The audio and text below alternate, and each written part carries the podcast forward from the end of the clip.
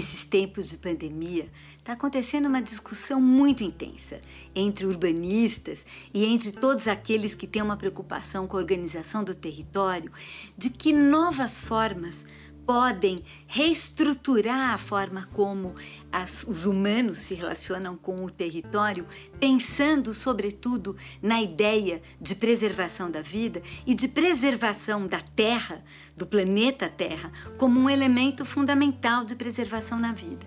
Só que essa discussão, nesse momento, não é uma discussão abstrata de futuro, de construção de utopias, porque isso é bastante importante também, mas nós temos que discutir essa questão já imediatamente nas formas como organizamos a nossa relação com o território. E temos uma oportunidade muito importante agora, nesse momento, na cidade de São Paulo, porque está sendo debatido na Câmara Municipal um projeto de lei que cria o Cinturão Verde Guarani.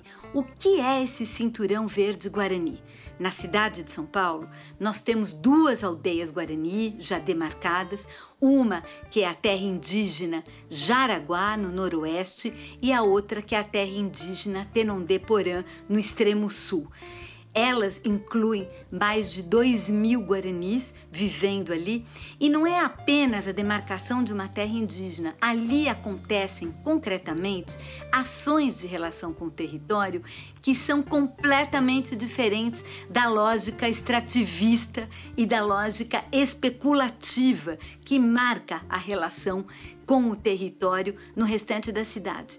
Vou dar duas, dois exemplos disso que, entre vários outros, que ajudam a gente a entender. Primeiro, a preservação da Mata Atlântica. Ali nessas terras estão reminiscentes da Mata Atlântica, que foi absolutamente devastada, mas que ainda permanece aqui entre nós, na cidade de São Paulo, e que são preservadas como parte do modo de vida guarani. Ali também estão sendo plantadas, cultivadas e guardadas espécies originárias de vários alimentos, como a batata doce, o milho, a mandioca. São mais de 60 espécies de batata doce, são mais de uma dezena de espécies de milho e de mandioca. Por que, que é importante a salvaguarda dessas espécies? Porque nós estamos falando de uma diversidade de plantas originais sem ter passado por nenhum nenhum processo de transformação transgênica e, portanto, muito mais saudáveis e que o próprio modo de vida guarani e o modo tradicional de plantio e salvaguarda dessas sementes tem trazido até nós e é uma possibilidade concreta de acesso a uma melhor alimentação.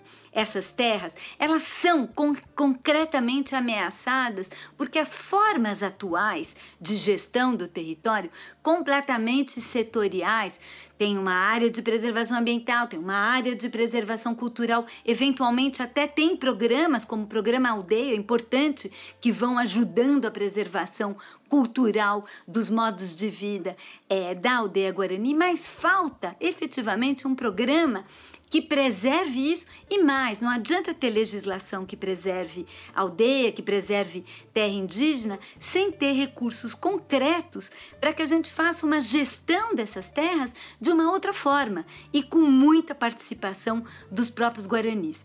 Ou seja, nós estamos nesse momento com uma oportunidade única de aprovar esse projeto, que depende agora de, de ser aprovado em segunda votação na Câmara e da sanção do prefeito e caminhar já na direção de uma outra forma possível de relação com o território, preservando aquilo que já estamos fazendo nessa direção.